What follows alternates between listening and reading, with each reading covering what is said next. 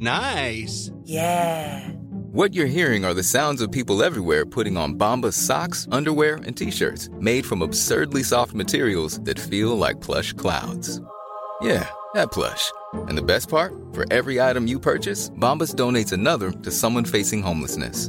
Bombas. Big comfort for everyone. Go to bombas.com slash ACAST and use code ACAST for 20% off your first purchase. That's bombas.com slash ACAST. Code ACAST. Millions of people have lost weight with personalized plans from Noom. Like Evan, who can't stand salads and still lost 50 pounds. Salads generally for most people are the easy button, right? For me, that wasn't an option. I never really was a salad guy. That's just not who I am. But Noom worked for me. Get your personalized plan today at Noom.com. Real Noom user compensated to provide their story. In four weeks, the typical Noom user can expect to lose one to two pounds per week. Individual results may vary. El rock siempre da de qué hablar en Flash Black. Solo hay distintas formas de hacerlo. Conducido por Sergio Albite y Jorge Medina. Un podcast 100% satanizado. Rock por siempre en Flash Black. Venga de ahí, bienvenidos sean todos a la cuarta temporada de Flash Black.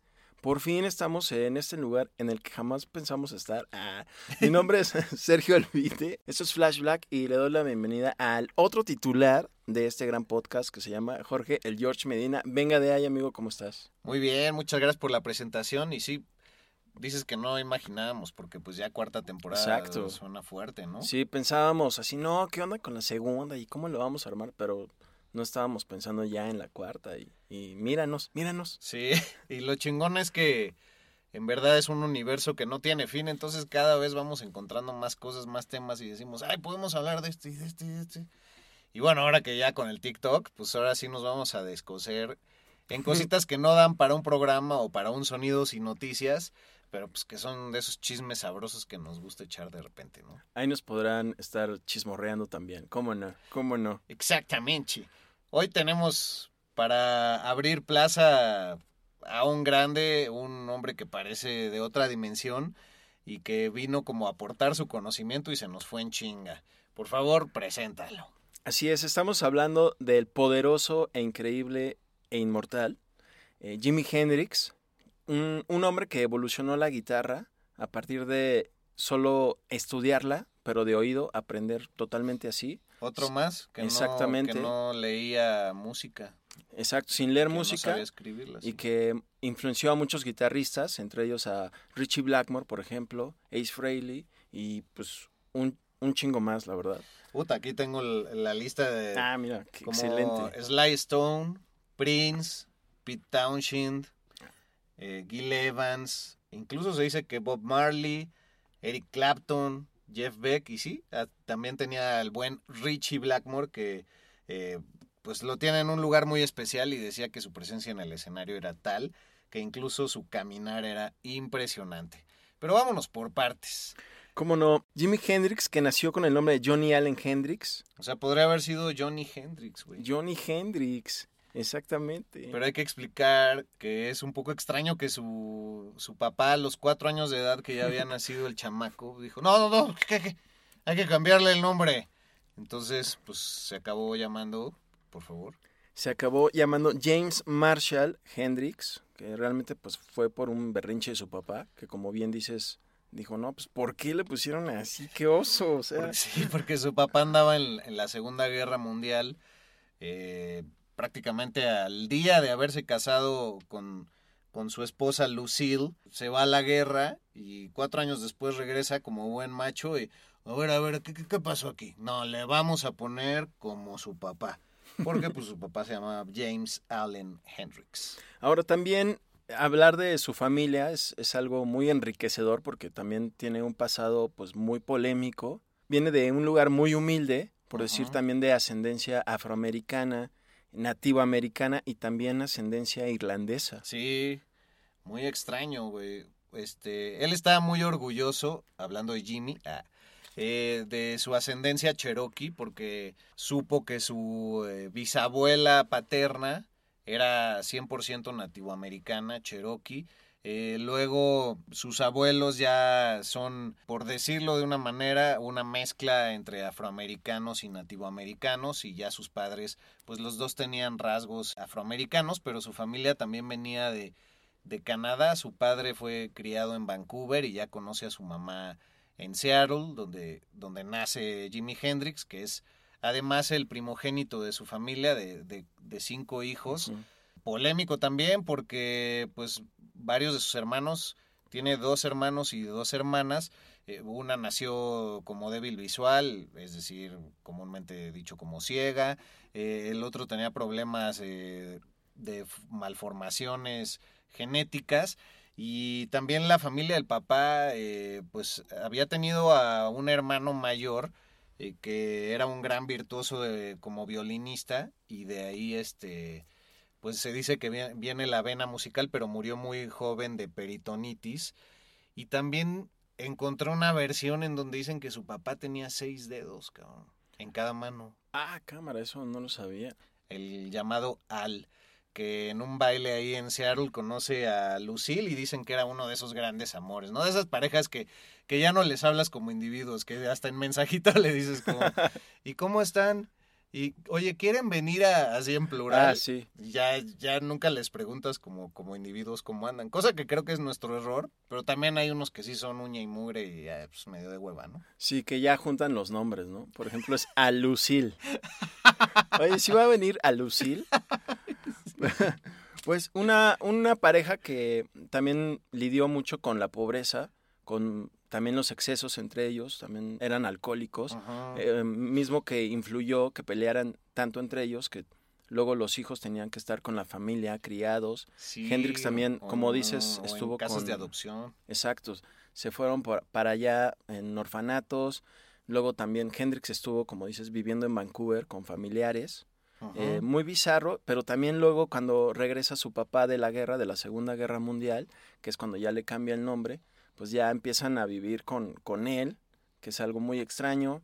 Luego la, la mamá pues fallece y el papá super macho. ¿no? sí, exacto. Y el papá super macho no deja ir a sus hijos al funeral y les dice, pues échense unos shots de whisky ah, cabrón, para lidiar con, con, la pérdida. Dice, así se lidia con, con, con las pérdidas. Y pues sí saca de onda. Entonces, pues sí, eso hace que también Jimi Hendrix sea, crezca como alguien muy tímido y, pero a la vez muy sensible, afortunadamente, que eso es algo que luego influye mucho en su música. Sí, que entre su familia se dice que se le conocía por el apodo de Buster. Entonces, nacido un 27 de noviembre de 1942 en Seattle, Washington, a este hombre le dan su primera guitarra o se la compra a él por 5 dólares a los 15 años, casi ya para cumplir 16. Y luego, pues, al año, dos años de tener su guitarra, que por oído y que por ver pisadas de guitarra con amigos y así empieza a aprender, como decíamos, no sabía leer ni escribir música, que nos lo llaman al ejército. Y se va como paracaidista, también pues un poco a falta de, de lana. Es que decían que se vaya al ejército. Leí una versión, es que ahora sí chequé todos mis libros. Es que hay varias versiones también de por qué llegó al ejército que era medio ladroncillo y que le dijeron que era o dos años de cárcel o pues irse a servir al ejército y que dijo, pues bueno, voy al ejército a servir. a ver si sirvo en realidad. Sí era el tambo o pues irle a hacer aquí de G.I. Joe. Dicen que lo agarraron en coches robados y que por eso es que le dan a elegir se va al ejército y que pues ahí también la sufre bastante porque pues eran muy exigentes, como ya sabemos y hemos visto en películas de esa época de los 50 en que pues también con la gente de color eran muy estrictos y también sufrió mucho abuso de sus compañeros, Jimi Hendrix, que sí estaba totalmente pues mal. Leí también que le escribe a su papá pidiéndole que por favor le envíe su guitarra porque eso va a ser su único ah, aliviane. sí, sí la acaba tocando ahí, ¿no? Y la acaba tocando ahí. Y pues ya después un colega de ahí dice, oye, pues como que tocas chido, ¿no? Que lo comparaba con John Lee Hooker y que era una mezcla entre él y Beethoven, según su cuate. Ah. Que era, bueno, que tocaba el bajo y forman una banda ahí en, en el ejército que se llama The Casuals. Ah, huevo. Y después el llamado Billy Cox, que era su amigo, también ah, su última banda antes de morir, ya está Billy Cox tocando con él también. Ah, venga, estás ahí. ¿El del ejército? Sí. ¿El que el del bajo? Sí, Ah, sí, sí. rifadísimo. En su última banda llamada, llamada Gypsy Sun and the Rainbows. Y con la que toca justamente en Woodstock, que Woodstock pues ya es de sus últimos toquines previos a morir, de unos meses antes. Pero también dicen que del ejército lo corrieron o lo dieron de baja porque se quedaba dormido en sus guardias, pues era medio huevonzón, tenían que mandar a otro cabo a echarle el ojo y así. Y entonces hay dos versiones. Alguna vez le preguntaron a Jimi Hendrix que por qué lo dieron de baja en el ejército, que en realidad duró poco, ni los dos años creo. Y él dijo que como paracaidista se había roto el tobillo y que pues ya, este, por incapacidad. Y que en el ejército in- inventaron el rumor de que era homosexual y de que lo habían visto teniendo un amorío con, con una persona del mismo sexo. Ninguna de las dos, nada más fue como quitarse de la espalda pues ese supuesto estorbo, ¿no? Ya ves que a los que no nos alineamos tan fácil, es como, no, no, no, ese güey tiene pedos. No hace todo lo que le digo. Sí.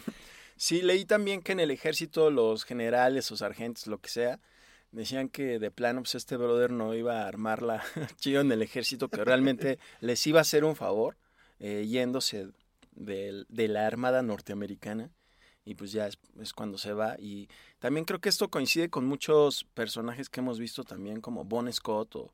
Maynard James Keenan que pues se van al, al ejército Muy cierto, güey. y saliendo pues le dan ya, o sea como que ya despega su carrera musical, ¿no? Sí, como que se reencuentran con sus verdaderas pasiones o dicen, no, ya vi cómo está el mundo funcionando, pues mejor le apuesto a la música. Ajá. Y creo que pues eso ha cambiado el rumbo de la historia, como de que no. Flash Black. ¿Qué opinas de que era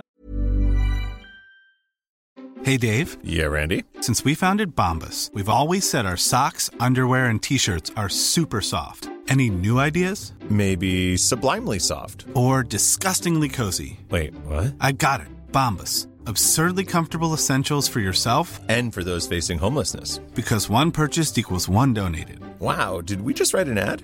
Yes. Bombas. Big comfort for everyone. Go to bombas.com slash ACAST and use code ACAST for 20% off your first purchase.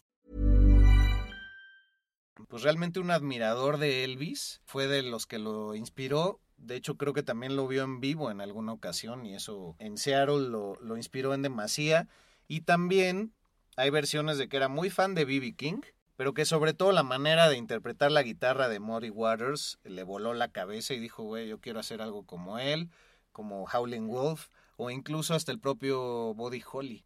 Sí, y también creo que no es coincidencia que todos estos guitarristas también eran de color. Muddy Waters, que lo asustaba con sus sonidos Ajá. a Jimi Hendrix y que dijo, chale, ¿qué? o sea, que primero, bueno, no sé si dijo chale, pero dijo, oh my. se sacó de onda, pero pues es algo que le atrajo tanto que se le asustó, pero se clavó, le dio miedo, pero pues ahí estuvo y ya fue como empezó a, a darle watts con su guitarra, que como dices, la primera que tuvo fue una acústica, tenía una banda con, con la que tocaba, y, pero pues obviamente pues, lo- los demás instrumentos opacaban a su guitarra acústica, que fue cuando ya se dio cuenta que necesitaba una eléctrica, le dijo a su papá, y después de mucho tiempo como que ya accedió, dijo, bueno, pues cámara, ya te voy a comprar una. Anda, el famoso, ándale, órale, ya para que no deslata. Sí, exacto. y le compró pues una guitarra pues Pues él siempre se distinguió por, por tocar la famosísima Fender Stratocaster, pero no sé cuál fue la primera que le compró. Ah, sí, la primera que le compró su papá fue una Supro Ozark blanca, que hoy en día, pues ya obviamente es vintage, y es famosa porque fue la primera guitarra eléctrica de Jimi Hendrix, que después le roban, como a muchos otros músicos que siempre les pasa eso, se la quitan y su papá dice, ¡ay! Tama, así se agarra la frente, ya sabes, puta. Y pues le compra otra, bien buena onda, a pesar de que pues eran, pues tenían orígenes humildes y no ganaba mucha lana el papá, pero le compra una Silvertone Dan Electro, que también era de buena calidad, de precios bajos, pero que se conseguía fácilmente en Sears. Ah, no mames. Oye, en Sears. En Ah. Sears, yes. Saludos a todo nuestro público estadounidense. Pero eh, no hemos subrayado algo muy importante, que era un hombre zurdo por naturaleza. Ah, claro. Guitarrista zurdo, pero que interpretaba una guitarra para diestros. Y bueno, pues ya adelantándonos un poco, era tan, tan diestro, valga la redundancia y la ironía en esto, con la guitarra, eh, que la podía tocar de espaldas, la llegó a tocar con los dientes, se la colocaba también en las piernas, eh, incluso con la misma mano derecha, solo en el brazo de la guitarra, pues hemos visto que tocaba muchos tonos. Ahorita antes de, de entrar al aire, ah, eh, vimos su presentación en el Festival de, de Pop de Monterrey, en California.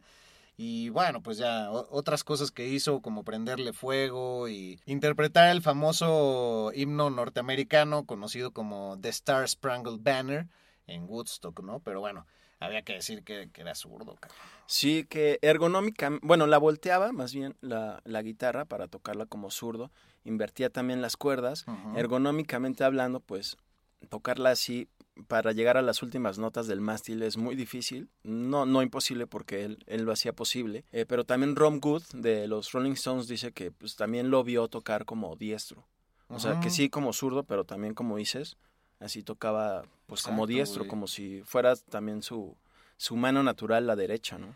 Imagínate esas conexiones neuronales de ese cabrón, o sea, está cabrón porque por ahí dicen que era pues un maestro en, en llevar todo lo terrenal del blues y todo lo etéreo del jazz fusionado con, con el funk y la música psicodélica al final. Y bueno, ya decías tú, su, su primera banda en el ejército, pero luego tuvo una que se llamaba The Velvet Tones, otra que eran los Rocking Kings, y después, pues hay discografía con otras bandas que se puede escuchar y que por supuesto va a estar en nuestro playlist. No olviden checar nuestro playlist. ¿Qué querías agregar, compañero? Ah, claro, que esa banda de Velvet Tones es donde tocaba con la guitarra acústica, Ah, huevo. que es donde ya realmente ve que pues, necesita la eléctrica. Oye, y aparte, pues cuando, o sea, que tocaba con los Iley Brothers, eh, tenían éxitos como Shout y demás, pero, puta, tiene una canción con ellos en donde ya se nota el, el shredding que hace con la guitarra. Ay, que olvidé el nombre de la canción. Ah, Testify, se Ah, la llama Testify. güey, puta. Sí, que era un grupo de funk y sobre todo rhythm and blues, Ujú. que cuando ya reclutan a Jimi Hendrix para hacer las guitarras líderes, es cuando digamos que ya pasaron como su gran momento, pero llega Jimi Hendrix y como que todavía le añade onda y por eso que Testify todavía es uno de los éxitos de este grupo. Uf, búsquenlo, va a estar en nuestro playlist, pero qué rolota. Aparte de estar con los Iley Brothers, también tocó con Sam Cooke y con Little Richard. cabrón. Con pequeño Ricardo, como le dicen en Universal Stereo, el pequeño Ricardo. Por eso no puedo evitar decirle a la canción de Jimi Hendrix, Hey Joe, oye José, por esa estación así. Cada vez que pienso en el pequeño Ricardo. Oye, José. Pero dicen que también estaba en la banda con Little Richard. Y bueno, sabemos que Little Richard siempre manejaba estos atuendos estrafalarios muy coloridos. Pero también Jimi Hendrix, a Little Richard le, pues, le enojaba que, pues, que Jimi Hendrix hiciera eso. como que tuvo pleitos por eso. Así, "Oh, no me puedes opacar en escena. Y es por eso que Jimi Hendrix le da las gracias y se va. Ah, Y pues también por ahí llega a tocar con Ike y Tina Turner. Ah, sí es cierto. Sí, tocó con varias personalidades de, de la época de los 60. Sí, como que fue dejando por ahí sus polvos mágicos y agarrando uno que otro también conjuro, ¿no? Pero, Sí. pero era todo un dandy, güey. De hecho, sí, su vestimenta, pues hasta la fecha sigue siendo referencia aquí como para, no sé si zona Roma Condesa, pero el, el público asistente en sus toquines luego sí se ve muy como hipsterona, ¿no? Sí, incluso ya la banda que forma en Inglaterra de Jimi Hendrix Experience, pues también se visten como él, ¿no? Sí, Sí. Sí, es muy cagado porque, güey, como que era un guitarrista para un público blanco, ¿no? El público blanco que, que gustaba del rock and roll y bueno, ya que mencionas esto, pues hay que decir que su principal éxito lo, lo alcanza en Inglaterra. Eh, lo recluta un hombre que era el bajista de los Animals, de estos Eric Burdon and the Animals, Chas Chandler, después de verlo tocar en julio del 66 en el New York's Café Wa, que sabes cuál es un dato muy curioso ahí, No. que ese café era del tío de nada más y nada menos que de David Lee Roth de Van Halen. Ah, venga, qué gran dato. Sí, o sea, cosas que uno puede encontrar. Sí, y, Sí. y ahí se, llama, se hacía llamar él Jimmy James and the Blue Flames, pero se hacía llamar Jimmy con doble M e Y. También es este Chas Chandler que lo ve en julio y dice, no, no, a ver, tú te tienes que ir a Londres. Regresó en septiembre y le dijo, güey, y cámbiate el nombre a Jimmy, pero así con una M y con I latina al final. Así le dijo. Ay, sí. Y ya, pues este hombre, Chas Chandler, pues acaba siendo importantísimo para llevarlo a vivir a Londres, a tocar en un montón de clubes. Le presenta a los otros miembros de lo que sería The Jimi Hendrix Experience, como es Noel Reading en el bajo y Mitch Mitchell en la batería con una técnica de jazz impresionante. Y bueno, ya más adelante, para no olvidar el dato, también Chas Chandler fue manager de Slade. También, pues, en, lo- en los Animals pasó algo curioso que Eric Burdon, por su parte, también fue el descubridor de la banda de funk War. Y también fue Ah, su claro. manager. Ajá.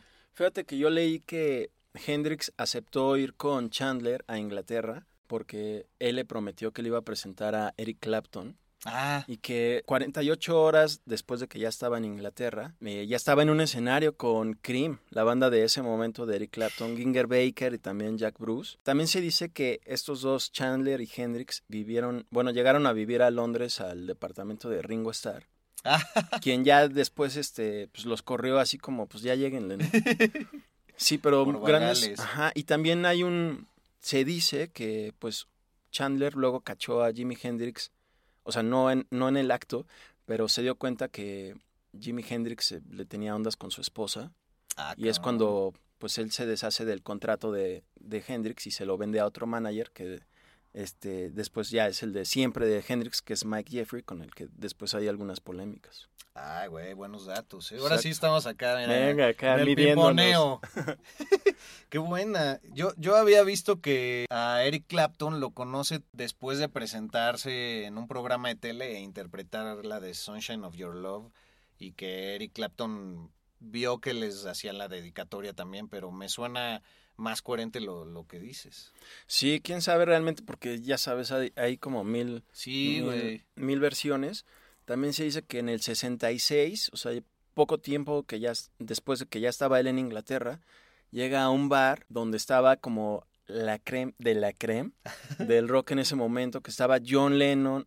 Bueno, se me hace que chance le metieron un poco de eh, crema a sus tacos. Es probable. Pero que estaba John Lennon, que estaba Pete Townshend de, de Who, eh, Mick Jagger también, o sea, todas esas personalidades viendo en vivo a Jimi Hendrix y que todos quedaron maravillados por cómo tocaba con los dientes y la guitarra por detrás. Sí, y, por ahí mencionan gente como Pete Townshend que, que Jimi Hendrix hacía una magia de la que ni siquiera tenía idea de qué tan, qué tan buena y qué tan grande, valga la redundancia, era su grandeza. O sea que él no sabía que estaba cambiando la historia de la música y también era un tipo pues muy afable y que por lo mismo se empezó a llevar con la gente y a tener eh, proyectos aislados, ¿no? Pero hemos olvidado un dato importante también, que cuando llegó a Londres, pues estaba tureando y abriéndole el show a la quizá primera boy band eh, o estos proyectos de pop Ah, sí. importantes como lo eran los Monkeys, que nada que ver con sus canciones super poperas y super imitación de los primeros días de los Beatles, ¿no?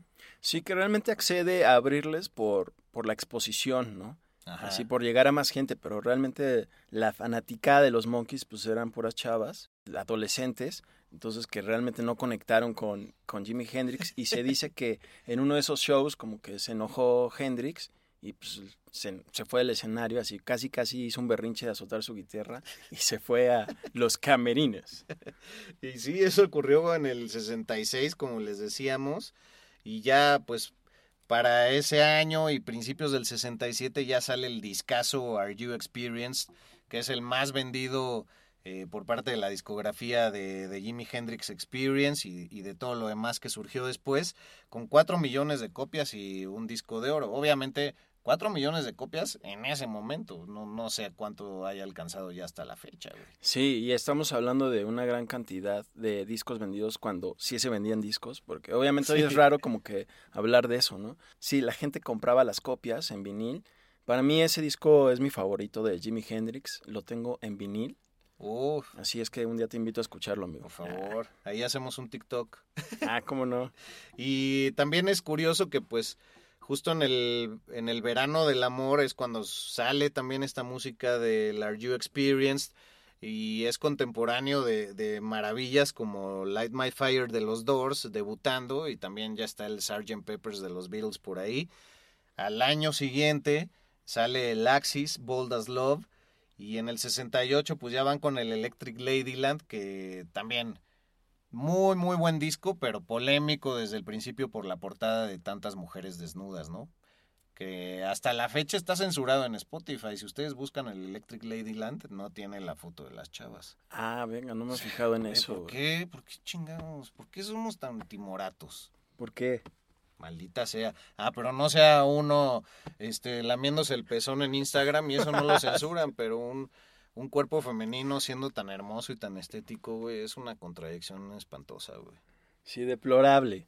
Pero gran, también tenía gran respeto Gran Jimi- pezón, ah, No, gran respeto Jimi Hendrix por las mujeres. Sí. Como que nunca se caracterizó por ser mujeriego, ¿no? De hecho, como no que... hay versiones de... Exacto. Como de tantos otros artistas de que fuera un, un ladies man o que fuera así como caótico en la intimidad. Sí, se le conocen algunas novias. De hecho, eso me recuerda a un dato que tiene que ver un poco con su adolescencia o, y casi niñez, en que a una, a una novia le confesó que de niño fue abusado por, por un, un hombre en uniforme, Ah, lo cual es, queda en interrogante porque no se sabe bien.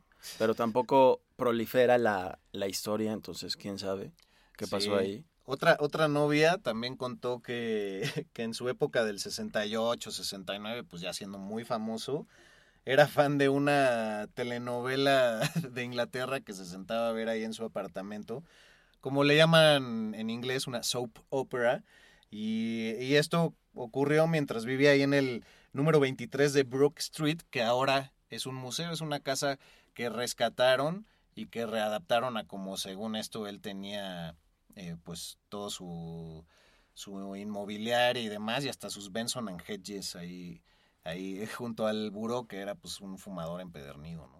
Oye, también eh, cuando mencionaste de su aparición en el Monterrey Pop Festival, que fue en 1967, llega él al cartel gracias a Paul McCartney, quien lo recomienda, quienes le dice a los organizadores que el cartel no estaría completo si no está Jimi Hendrix, entonces él accede a formar parte del comité organizador del evento, solo si meten a Jimi Hendrix, Wow. y entonces ya es como llega ahí al festival.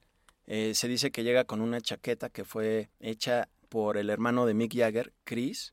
Y bueno, de ahí es de donde sale esta imagen tan recordada, ajá, donde quema la guitarra como a manera de sacrificio y parece como darle órdenes al fuego, ¿no? Así como venga, vengan a mí. Sí, exacto. Y bueno, ahora que mencionaste que vimos un poco antes el- esa presentación, al final rompe la guitarra y creo que de ahí Pete Townshend es donde realmente toma la inspiración para hacer lo mismo en el escenario, quién Ah, sabe, o, es o al muy, mismo es muy tiempo. probable. Sí, como que lo caótico, yo creo que de, de Who le, le- le echó el ojo. Y entre Pete Townshend y las ideas que no le faltaban a Kid Moon de poner cohetes ahí en su batería y así, que de hecho en el documental que recomendé se ve muy cabrón todo eso que hacen y que un día en un programa de televisión se le sale de control por completo todo este rollo, pues chéquenlo también en The Kids Are Alright.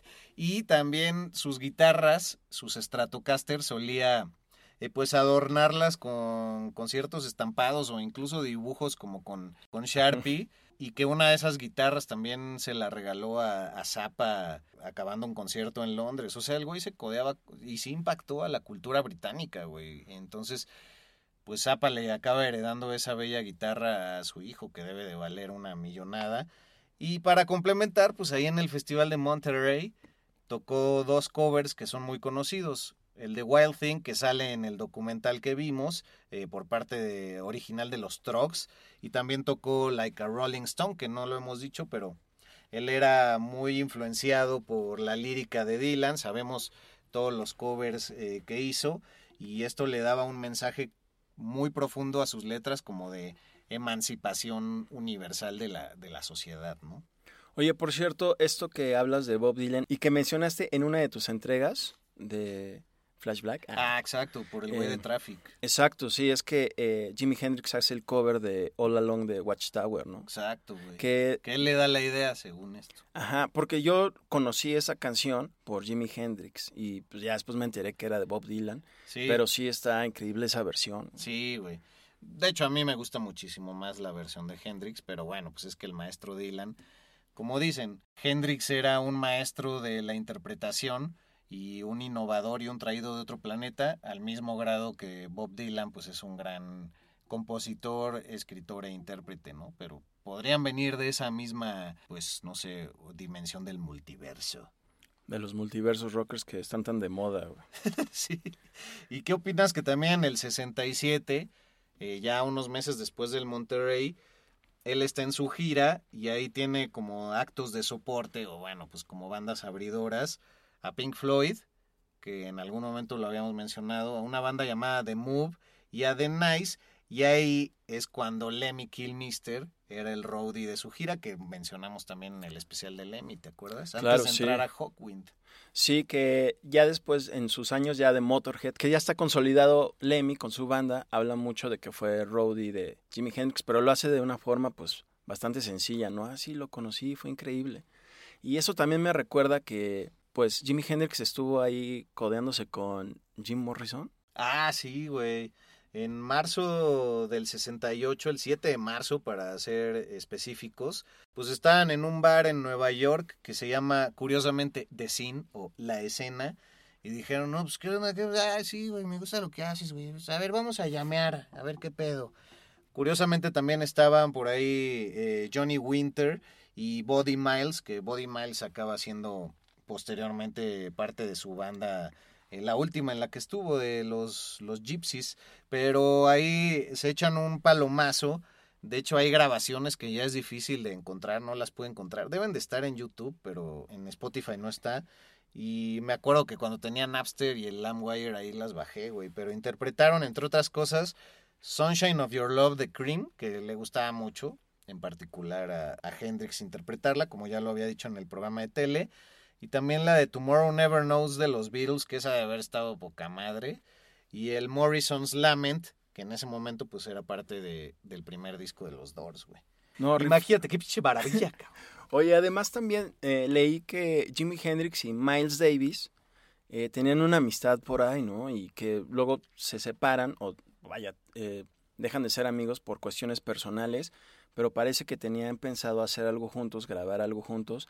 Se dice que Davis ya había apartado un estudio que dio un- Wow, eso no un- sabía. una lana de 50 mil dólares para el estudio al fin, y al fin de cuentas pues ya no pasa nada y que por eso los últimos discos de Miles Davis que son Beaches Bruce y On the Corner, bueno sabemos que él era jazzista, estos últimos discos ya se salen un poquito de esa línea del jazz para entrarle pues más hacia orientado al rock que según esto es por Jimi Hendrix. Wow, güey. ¿Cuántas cosas ocurrieron Sí. en cuatro años de carrera de este cabrón? Sí, y también interesante eso, ¿no? Que se va a Inglaterra y en cuatro años pasa todo eso y para 1969 dicen que era el mejor pagado, el músico mejor pagado del mundo.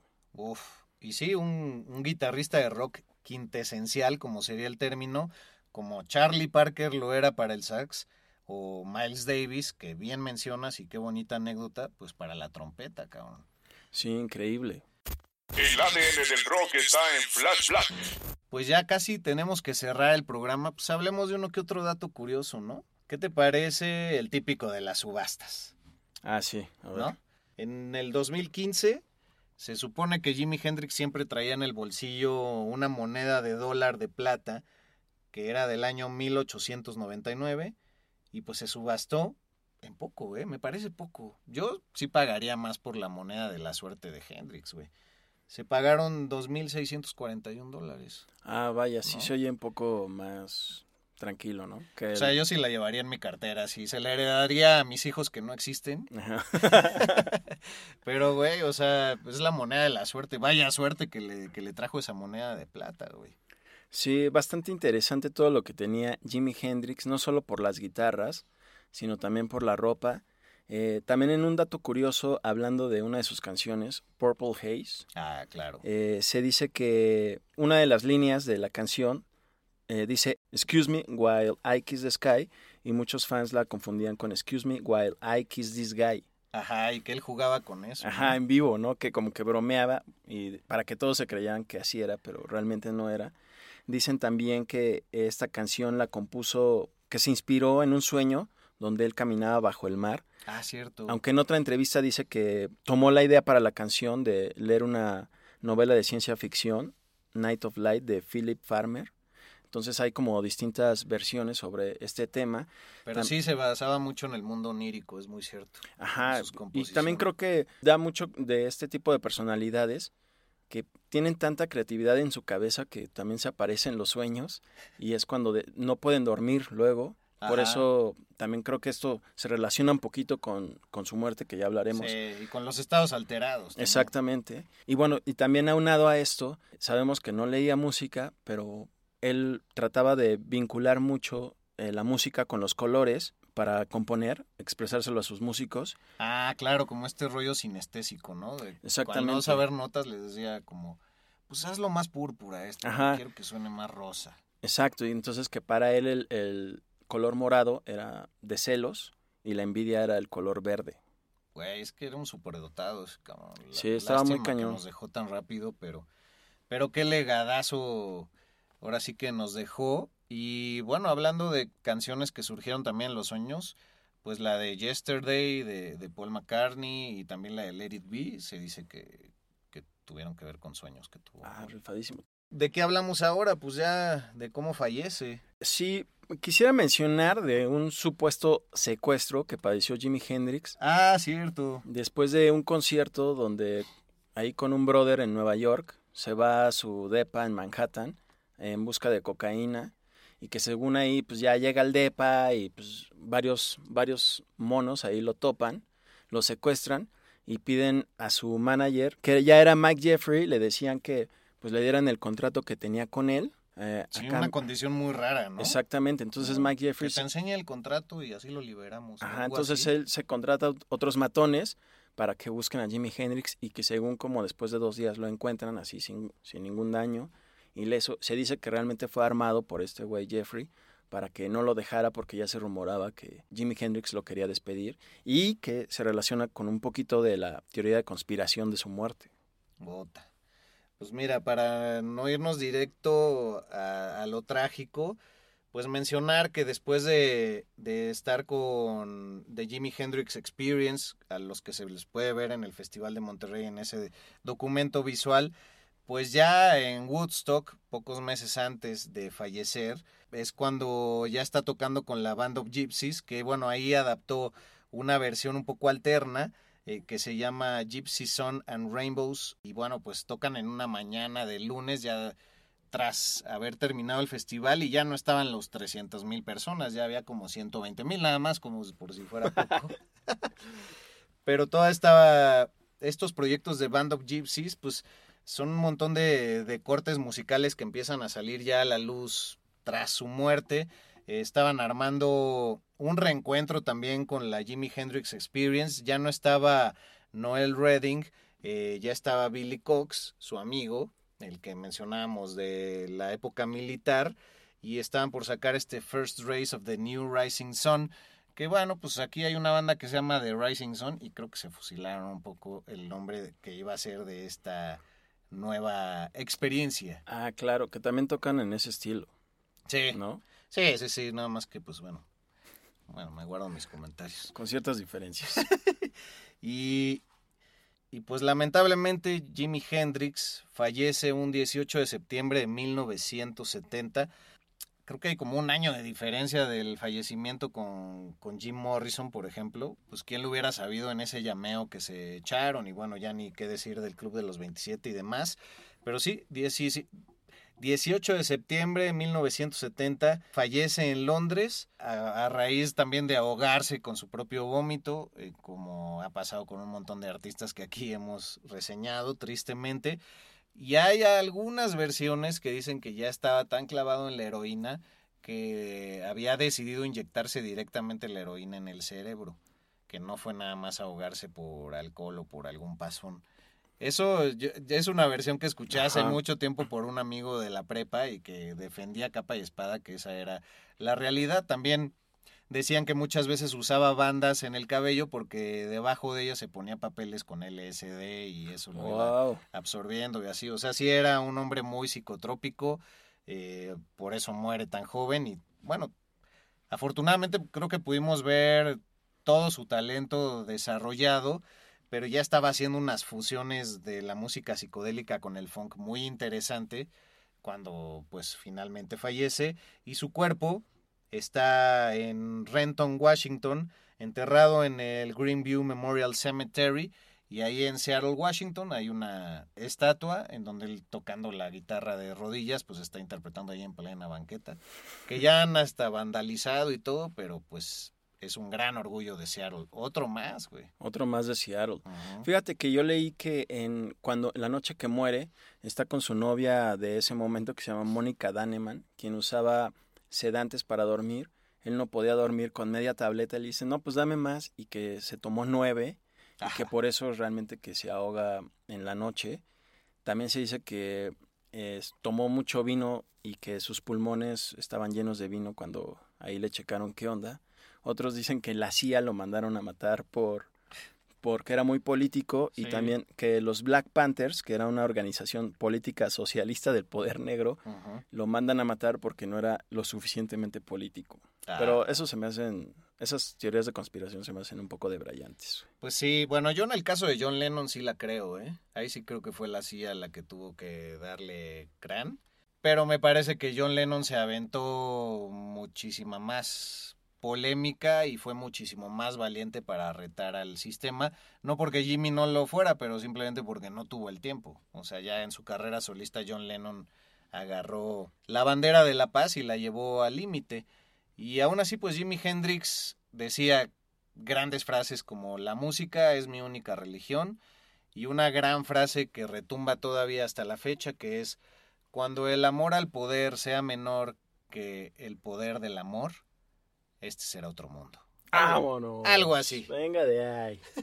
Rifadísimo. Oye, pues también ya para finalizar, ¿cómo ha influido Jimi Hendrix en la cultura pop? Uh, échale. Se ha visto mucho pues, sus canciones en comerciales, en películas. También ha habido películas biográficas sobre él. Al menos una que recuerdo mucho que se llama Jimmy All Is By My Side, que fue él fue interpretado por el actor Andre 3000, Ah, nunca que el cantante de Outkast, pues qué bueno porque la verdad no está muy buena. Ah, Tiene malos reviews. Yo no la he visto to- del todo, pero pues es que la dejé de ver porque sí estaba medio malona.